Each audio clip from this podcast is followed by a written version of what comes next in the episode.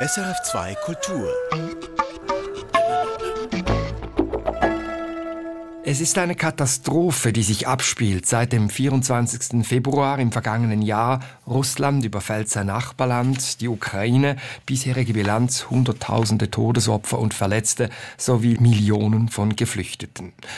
Und die Vorstellung von Russland als einem Reich des Bösen, einer Vorstellung aus dem Kalten Krieg, macht wieder die Runde.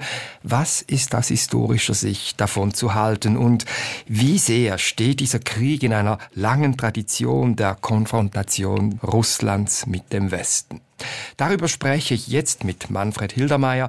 Er ist emeritierter Professor für die Geschichte Osteuropas an der Universität Göttingen und Verfasser mehrerer Standardwerke zur russischen und sowjetischen Geschichte. Kürzlich ist sein neuestes Buch herausgekommen mit dem Titel Die rückständige Großmacht Russland und der Westen. Ich treffe Manfred Hildermeier in Göttingen, wo er lebt, für diesen Kulturtalk hier auf SRF 2 Kultur. Mein Name ist Felix Münger. Manfred Hildermeier, guten Tag. Guten Tag. Der russische Angriffskrieg in der Ukraine beschäftigt und verstört uns. Was sind Ihre Gedanken, wenn Sie an ihn denken?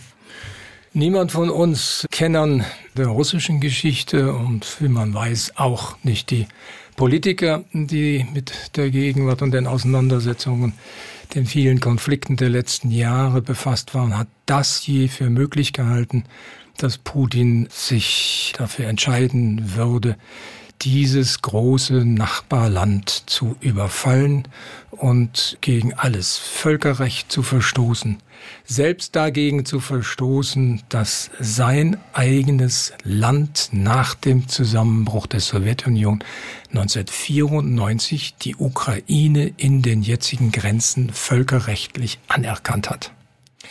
Sie haben sich fast Ihr ganzes Historikerleben mit Russland befasst und mit Ihren Publikationen ja auch viel dazu beigetragen, uns Leserinnen und Lesern im Westen die Geschichte, die Kultur, die Mentalität der Menschen Russlands näher zu bringen. Also Sie waren immer auch ein Brückenbauer, kann man sagen, zwischen Ost und West. Jetzt mit dem Wissen um den ganzen Schrecken, den Russland in der Ukraine verursacht, Bereuen Sie bisweilen, Russland als Ihren Forschungsschwerpunkt gewählt zu haben? Nein, bereuen war zu viel gesagt. Ich bin entsetzt über das, was jetzt geschehen ist. Ich bin ja sozusagen hineingewachsen mit dem Beginn meiner wissenschaftlichen Beschäftigung mit der Geschichte und der osteuropäischen Geschichte und besonders mit der russischen in die Zeit der Perestroika ich habe sehr oft mit russischen Kollegen in Russland, außerhalb Russlands getagt. Wir hatten Gäste hier. Nein, das alles äh, würde ich nicht in den Orkus äh, werfen wollen. Im Gegenteil, man muss jetzt versuchen, doch daran zu denken, dass es nicht nur Putin und seine Klick gibt, sondern dass es auch noch sehr, sehr viele Menschen gibt, die nach wie vor so denken, wie wir das in den 90er Jahren erlebt haben. Und die zum großen Teil, davon gehe ich jedenfalls aus, genauso entsetzt sind wie wir. Der Westen ist in der Ukraine stark engagiert mit militärischer Unterstützung und auch humanitärer Hilfe. Kurz vor dem Jahrestag des russischen Überfalls am 24. Februar 2022 hat der russische Präsident Putin in seiner Rede zur Lage der Nation einmal mehr seine Sicht der Dinge dargelegt und den Westen beschuldigt, den Krieg verursacht zu haben. Ich möchte wiederholen. Sie haben den Krieg begonnen und wir haben Gewalt angewendet, um ihn zu beenden. Die westliche Elite macht keinen Hehl aus ihrem Ziel, Russland eine strategische Niederlage zufügen zu wollen. Das heißt, sie beabsichtigt, einen lokalen Konflikt in eine globale Konfrontation zu verwandeln. So verstehen wir das und wir werden entsprechend reagieren. Schritt für Schritt werden wir die vor uns liegenden Aufgaben sorgfältig und konsequent lösen. Für die meisten Menschen im Westen verhält es sich gerade umgekehrt, als Wladimir Putin hier behauptet. Der klare Aggressor in diesem Krieg ist Russland. Manfred Hildermeier, wie ist es für Sie als Historiker? Können Sie diesen Aussagen Putins in irgendeiner Weise etwas Wahres abgewinnen? Nein, in keiner Weise. Es verschlägt mir nachgerade die Sprache, wie jemand die Wirklichkeit so verdrehen kann. Russland hat die Ukraine überfallen. Und das aus großmachtpolitischen Gründen. Im Hintergrund ist sicherlich die Vorstellung präsent, dass die Ukraine eben seit Mitte des 17. Jahrhunderts, spätestens seit Beginn des 18. Jahrhunderts, zu Russland und danach zur Sowjetunion gehört hat. Die Ukraine war sicherlich sehr viel wichtiger als die südliche asiatische Peripherie, Mittelasien und andere. Das ist der Hintergrund dieser Aussage. Aber die Aussage hat nicht den geringsten Bezug zur Wirklichkeit. Das verschlägt einem die Sprache. Also zur Verdrehung der Wirklichkeit kommt ja auch hinzu, die unfassbaren Gräueltaten der Russen an der Zivilbevölkerung, Stichwort Bucha, Isium und an vielen anderen Orten, da könnte man ja zum Eindruck kommen, ja, Russland, das ist tatsächlich das Reich des Bösen, so wie man dies oder so ähnlich verschiedentlich jetzt wieder gehört hat und so wie dies US-Präsident Ronald Reagan 1983 formuliert hat, damals noch mitten im Kalten Krieg. Reagan rief damals sein Publikum in den USA dazu auf, Russland bzw die damalige Sowjetunion nicht zu verharmlosen und anzuerkennen, dass es sich dabei um ein Reich des Bösen mit aggressiven Antriebskräften handle. So in your discussions I urge you to beware the temptation of pride, the temptation of blithely declaring yourselves above it all, to ignore the facts of history and the aggressive impulses of an evil empire. Russland als Reich des Bösen, also diese Aussage hat damals viel Kritik ausgelöst. Jetzt, wenn ich mich daran erinnere, was Sie vorhin gesagt haben, Sie würden wahrscheinlich auch widersprechen, Russland generell als Reich des Bösen zu bezeichnen. Sie schmunzeln. Ja, sicher. Reagan hat den Kommunismus gemeint. Dahinter steht die Vorstellung in sehr konservativen Kreisen von der ewigen Expansion eines kommunistischen Reiches er hat nicht eigentlich Russland gemeint. Die Sowjetunion ist in Russland entstanden, aber man sollte sie nicht in einen Topf werfen. Was eben schon irritiert, wenn man so die Zustimmungswerte für Putins Politik in Russland selbst sich anschaut. Wie erklären Sie es sich denn als Historiker, dass da nicht doch mehr Protest in Russland ist? Sie haben ja vorhin selbst gesagt, viele Menschen dort unterstützen das wohl eben nicht. Äh, ja, aber ich habe natürlich auch nur einen begrenzten Kreis, eine gewisse Schicht sozusagen getroffen. Das ist das äh, akademische, gebildete Milieu und das ist das großstädtische Milieu. Es hat in Russland immer eine sehr, sehr große Diskrepanz gegeben zwischen Stadt und Land und insofern sind meine Begegnungen nur zum Teil repräsentativ das, was man als Nationalbewusstsein bis hin zum Nationalismus bezeichnen könnte, ist in Russland immer relativ ausgeprägt gewesen. Und Putins inzwischen totale Kontrolle über die Medien hat dazu geführt, dass dieser Nationalismus mobilisiert werden konnte. Er wird ja nach den Regeln, hätte ich beinahe gesagt, der politischen, demagogischen Kunst gehegt und gepflegt mit Massenveranstaltungen, zu denen die Leute animiert werden oder wohin sie gebracht werden und für die sie noch bezahlt werden und anderes mehr. Deshalb wundert es mich nicht, wenn die Meinungsforscher zu dem Ergebnis kommen, dass 70 Prozent der russischen Bevölkerung grundsätzlich für nationale Größe votieren würden. Und das ist das, was ihnen ja präsentiert wird, dass dieser Krieg nötig ist, um Russland wieder stark zu machen. Also da geht's um Propaganda, die bewusst die nationalistische Karte spielt, Natürlich. sagen Sie. Aber genügt das? Also was sagen Sie jetzt jemandem, der uns dazuhört und der einfach einen Groll jetzt auch entwickelt auf das russische Volk, ganz generell, weil es eben nicht auf die Straße geht? Da spielt nun eine andere Frage rein, nämlich die Entwicklung dessen, was man eine Zivilgesellschaft nennen würde, definiert nicht zuletzt durch die Existenz unterschiedlicher Meinungen und Mechanismen zur Regelung der Konsensfindung zwischen diesen unterschiedlichen Meinungen. Eine Zivilgesellschaft in diesem Sinne, die eine Stimme braucht, zum Beispiel in den Medien, die hat es in Russland erst sehr spät, also im alten russischen Zarenreich, gegeben, vielleicht seit der zweiten Hälfte des 19. Jahrhunderts bis 1917 und in der Sowjetunion gar nicht mehr. Es gibt also keine Keime, auf die eine solche Mobilisierung zurückgreifen könnte. Nicht einmal durch die neuen Medien wie das Internet. Also diese fehlenden Anknüpfungspunkte, könnte man sagen, einer Opposition spielen eine wichtige Rolle. Und da sind wir natürlich mitten jetzt auch im Thema, das Sie in Ihrem aktuellen Buch behandeln, mit dem Titel Die rückständige Großmacht Russland und der Westen. Da geht es um die Frage, wie sich im Laufe der Geschichte das Verhältnis Russlands zum Westen verändert hat. Und Sie spannen da den Bogen sehr weit von den Anfängen Russlands, also vom ersten russischen Staat vor über 1000 Jahren, der sogenannten Kiewer Rus bis zur Gegenwart. So ganz grob zusammengefasst sagen Sie, dass die Beziehungen zwischen Russland und dem Westen eigentlich immer ambivalent waren. Da gab es Phasen der Zuwendung, wo der Westen als Partner erwünscht war, sogar als Vorbild gesehen wurde. Und dann gab es aber auch Phasen, wo es gerade umgekehrt war, also wo man im Westen den Feind sah, der Russland ans Leder will. Und in einer derartigen Phase sind wir auch aktuell wieder. Wenn wir jetzt nun auf die Anfänge Russlands schauen, auf die sogenannte Kiewer Rus, also dieses Riesenreich, das sich ab dem 9. Jahrhundert herausbildete und bis zum 13. Jahrhundert bestand und sich da von der Ostsee bis zum Schwarzen Meer erstreckte mit der Hauptstadt Kiew. Wie hat sich dieser erste russische Staat gesehen? Anfangs sicherlich noch nicht im Gegensatz zum Westen. Und das hatte zur Folge, dass äh, über die ersten zwei Jahrhunderte der Austausch relativ intensiv war.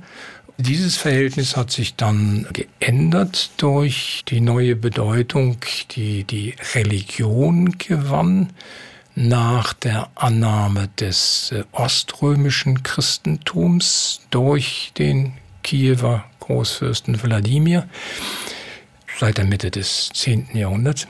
Und durch die Kirchenspaltung, die bald folgte, 1054. Also die Kirchenspaltung, das berühmte große Schisma von 1054, also damals hat sich die westliche lateinische Kirche mit dem Papst an der Spitze ja. äh, zerstritten mit der Spitze der Ostkirche, mit der orthodoxen Kirche, ja. mit dem Patriarchen.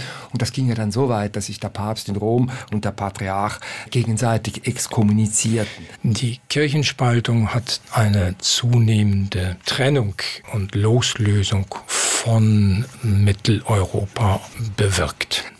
In der Realität gab es nach wie vor Handelsbeziehungen, die sind aber zu dieser Zeit nicht sonderlich ausgeprägt gewesen.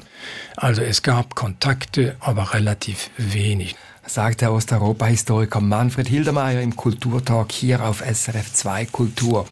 Ja, wenn wir jetzt in der Geschichte ein paar Jahrhunderte nach vorne springen, ins 18. Jahrhundert, da gelangen wir zum wohl berühmtesten russischen Zar, zu Peter dem Großen. Er war der wohl größte Reformer in der russischen Geschichte. Er wollte das im Vergleich zu Westeuropa rückständige Russland modernisieren, überall beim Militär, in der Bildung, Wissenschaft, bei der Organisation des Staates. Und der Westen stand ihm da offenbar Pate. Wie nachhaltig war denn diese Hinwendung zum Westen damals? Die war sehr nachhaltig, hat auch das gesamte 18. Jahrhundert über angedauert. Also das ist der Beginn dessen, was man dann als Russland innerhalb des europäischen Macht- und zunehmend auch Handels- und Wirtschaftskontextes bezeichnen könnte. Peter hat das viel zitierte Fenster zum Westen mit Gewalt aufgestoßen und seine Reformen im Übrigen mit Knute und Peitsche durchgeführt. Das heißt, anders formuliert, die absolute Macht, über die er verfügte in der russischen Autokratie, die hat er weitlich genutzt, um diese Reformen zu erzwingen, durchaus gegen Widerstand. Er hat das mit staatlichem Zwang durchgesetzt, ja. diese ganzen Verwestlichungen, Reformen. Und das schreiben Sie auch in Ihrem Buch, wenn man dann das 19. Jahrhundert anschaut, war ja Russland im Innern auch immer zerrissen in zwei Kräfte, könnte man sagen. Also die Slavophilen, die sagten, nein, Russland geht einen eigenständigen Weg, das westliche Modell ist keines, das uns Vorbild sein kann. Und auf der anderen Seite die Westler, die sich eben intensiv an den Westen Westen anbinden wollten. Also da harzte es in der Entwicklung. Äh, ja, aber das ist sozusagen schon als Reaktion auf ein Jahrhundert staatlich vorgeschriebenen Assimilation an den Westen zu sehen. Eine Reaktion, die sicherlich viel zu tun hat damit, dass so eine Art von Aufbegehren stattfand und viele russische Reisenden gesagt haben, wir haben doch auch unsere eigene Kultur, warum müssen wir uns dann immer verstecken? Und mit dem 19. Jahrhundert, als in ganz Europa nationale Bewegungen entstanden und der Nationalismus ja die gesamte erste Hälfte des 19. Jahrhunderts geprägt hat. In diesem Kontext ist auch in Russland eine nationale Selbstbesinnung als zunehmend mächtige geistige und auch politische Strömung entstanden. Die sich dann vom Westen absetzte. Die sich vom Westen absetzte und betont hat, dass äh, Russland eigenes hervorgebracht hat, dass die eigene Kultur nicht minderwertig ist. Man hat sich auf die Sprache besonnen, man hat sich auf die eigene Literatur besonnen. Dann sagen Sie, Manfred Hildermeier, es gab im 19. Jahrhundert eine Erstarkung der Abgrenzung vom Westen, aber die Zuwendung zum Westen ging deswegen nicht verloren. Und jetzt müssen wir über das Jahr 1917 sprechen, ja. die Revolutionen, äh, die dazu führten, dass am Ende die Kommunisten, die Bolschewiki unter Lenin an der Macht waren. Da wurde ja letztlich jede Chance dann verunmöglicht, dass Russland beziehungsweise dann die gegründete Sowjetunion Teil der westeuropäischen Staatenfamilie würde. Ja, Russland hat sich natürlich als erstes Land begriffen, das die sozialistische, die kommunistische Revolution erfolgreich durchgeführt hat und den ersten sozialistisch, bald kommunistisch genannten Staat der Welt begründet hat. Das heißt, dieses bolschewistische Regime hat sich als Gegenpart gegen den westlichen bürgerlichen Kapitalismus begriffen, aber eben nur als politisches und soziales System und auch als besondere Wirtschaftsorganisation aber wiederum nicht eigentlich inhaltlich, denn man hat durchaus nicht vergessen gehabt, gerade Lenin hat es sehr gut begriffen, dass Russland technisch, ökonomisch hinter dem Westen herhinkte und dass Russland unbedingt gerade um zum Vorbild auf der Welt zu werden und zum wirklich vorbildlichen ersten sozialistischen Staat der Welt technisch auf das westliche Niveau kommen müsste und hat sich an die Macht, die seit dem Ende des Ersten Weltkriegs die Vormacht des Kapitalismus auf dieser Welt wurde und war, nämlich die Vereinigten Staaten angelehnt. Es gab nachgerade eine euphorische Zustimmung zur Technik, die aus den Vereinigten Staaten importiert wurde. Es gab so etwas wie den Fordismus in Russland. Die Memoiren, ausgerechnet von Henry Ford, haben in Russland acht Auflagen erzielt bis zum Jahr 1925. Man wollte das letzte Wort der Technik, der Produktivität, der industriellen Produktivität nach Russland importieren, ohne die gesellschaftlichen Rahmenbedingungen er wollte nur das technische Know-how importieren und es in den sozialistischen Staat einbauen. Das heißt, die Fixierung inhaltlich auf die Wirtschaft, die technischen Errungenschaften des Kapitalismus im Westen, die blieb weiterhin bestehen. Als 1991 die Sowjetunion unterging, könnte man ja sagen, wäre die Chance da gewesen, die Konfrontation zu ersetzen durch eine Kooperation und dadurch eben auch die Rückständigkeit, von der Sie erzählt haben, zu überwinden. Weshalb ist das nicht gelungen? Man hat ja die nicht mehr existierende Sowjetunion, das postsowjetische Russland, in den Westen zu integrieren versucht. Es ist ja ein neues Wirtschaftssystem begründet worden. Die Marktwirtschaft ist von heute auf morgen eingeführt worden. Nur hat man dabei eines vergessen. Das ist ein sehr marktbetontes, wenig auf soziale Abfederung bedachtes Wirtschaftsmodell gewesen, das man von heute auf morgen in dem postsowjetischen Russland umzusetzen versuchte und hat in Kauf genommen, dass dieser Bruch zu einer ganz erheblichen Verarmung der Bevölkerung führte. Die Verarmung ging einher mit einem ausgeprägten Autoritätsverlust des Staates, einem ausgeprägten Verlust an öffentlicher Sicherheit. Wenn Sie russische Kollegen gefragt haben in den 90er Jahren, die haben gesagt, wir können, wenn morgens um 6 Uhr jemand klingelt und sagt, es sei ein Handwerker, gar nicht darauf vertrauen, dass es der Handwerker ist, sondern da kommt jemand und haut einem mit einem Schraubenschlüssel über den Kopf, raubt die Wohnung aus und ist weg. Dieser materielle Abstieg verbunden mit öffentlicher Unsicherheit, mit dem Umsichtsgreifen von Kleinkriminalität, auch größerer Kriminalität. Das ist der Hintergrund für den Aufstieg Putins. Das muss man sehen.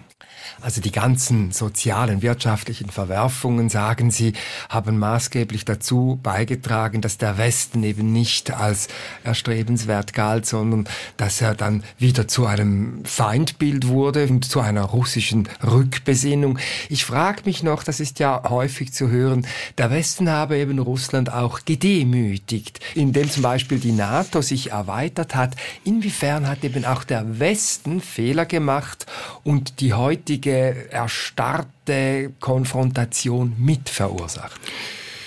Ich halte den Export eines rein marktwirtschaftlich liberalen Wirtschaftssystems nach Russland nach 1991 für unbedacht. Meines Erachtens ist das ein Fehler gewesen. Dafür sind nicht zuletzt auch manche Ökonomen aus den Vereinigten Staaten, die da als Berater tätig gewesen sind, durchaus verantwortlich. Man hätte eigentlich doch sehen können, dass es hohe soziale Kosten hat dieses abrupten Umbruchs man hätte eigentlich begreifen können, dass die sozialen Kosten sich in politische Kosten würden transformieren können. Das hat aber offensichtlich niemand begriffen. Insofern hat der Westen in dieser Hinsicht einen Fehler gemacht. Und auch ein gewisses Triumphgeschrei, das man durchaus aus den Vereinigten Staaten gehört hat, aber auch bei uns, über den Zusammenbruch äh, des Sowjetunion mit dem Tenor. Wir haben das ja schon immer gewusst. Auch dieses Triumphgebaren ist nicht sehr weitsichtig gewesen. Eine andere Frage ist die, auf die Putin natürlich immer hinweist, die Erweiterung der NATO. Es hat keine Verhandlungen über die Begrenzung der NATO in Osteuropa gegeben. Es hat Verhandlungen gegeben im Rahmen der 4 plus 2 Gespräche zur deutschen Wiedervereinigung. Und in diesem Rahmen ist ja bekanntlich festgeschrieben worden, dass keine NATO-Truppen auf das Territorium der ehemaligen DDR verlegt werden sollten. Daran hat man sich ja auch gehalten. Daraus ist analog oft abgeleitet worden, dass es eine ähnliche Vereinbarung gegeben habe in Bezug auf die NATO-Erweiterung. Es ist nicht vereinbart worden. Gorbatschow hat das 2014 im Rückblick auch nochmal bestätigt. Das sei auch gar nicht nötig gewesen.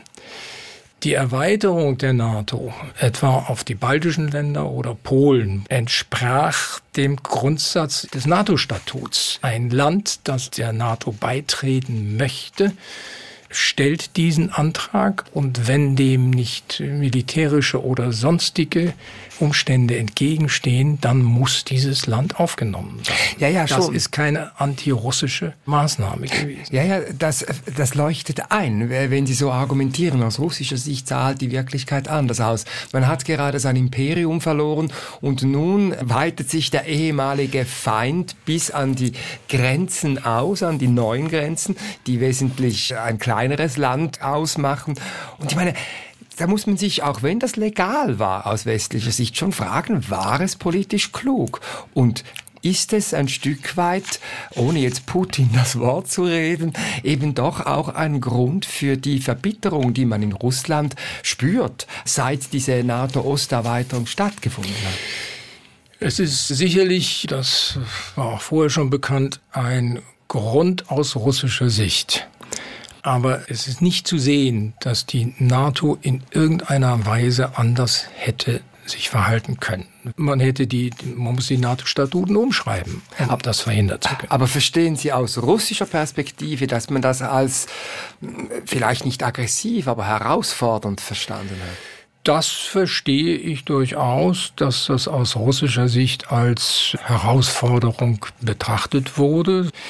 Da darf man natürlich nun auch nicht vergessen, dass es ja den Versuch gab in Gestalt des NATO-Russland-Rates 1997, diese Gefahr zu bannen, dass Russland die Erweiterung auf etwa die baltischen Staaten und auf Polen als Bedrohung empfinden würde. Aber eben das die, hat nie funktioniert. Das Warum? hat nie wirklich funktioniert. Warum diese Akte nie mit wirklichem Leben gefüllt worden ist, das kann ich Ihnen nicht mit Gewissheit sagen.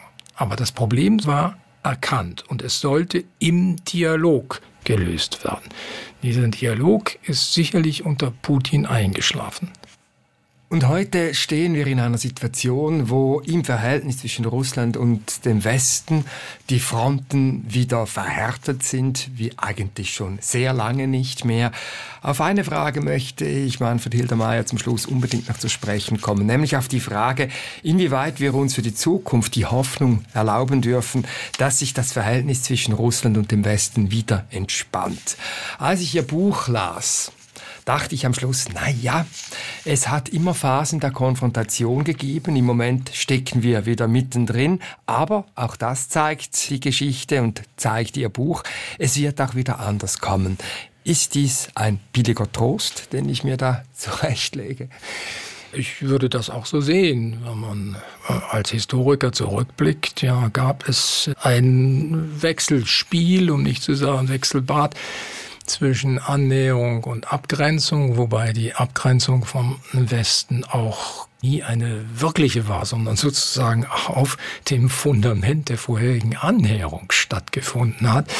Insofern wird man das auch jetzt erwarten können. Ich bin ganz sicher, dass sich das Rad auch mal wieder in die andere Richtung drehen wird. Aber wann das sein wird, das weiß man natürlich nicht.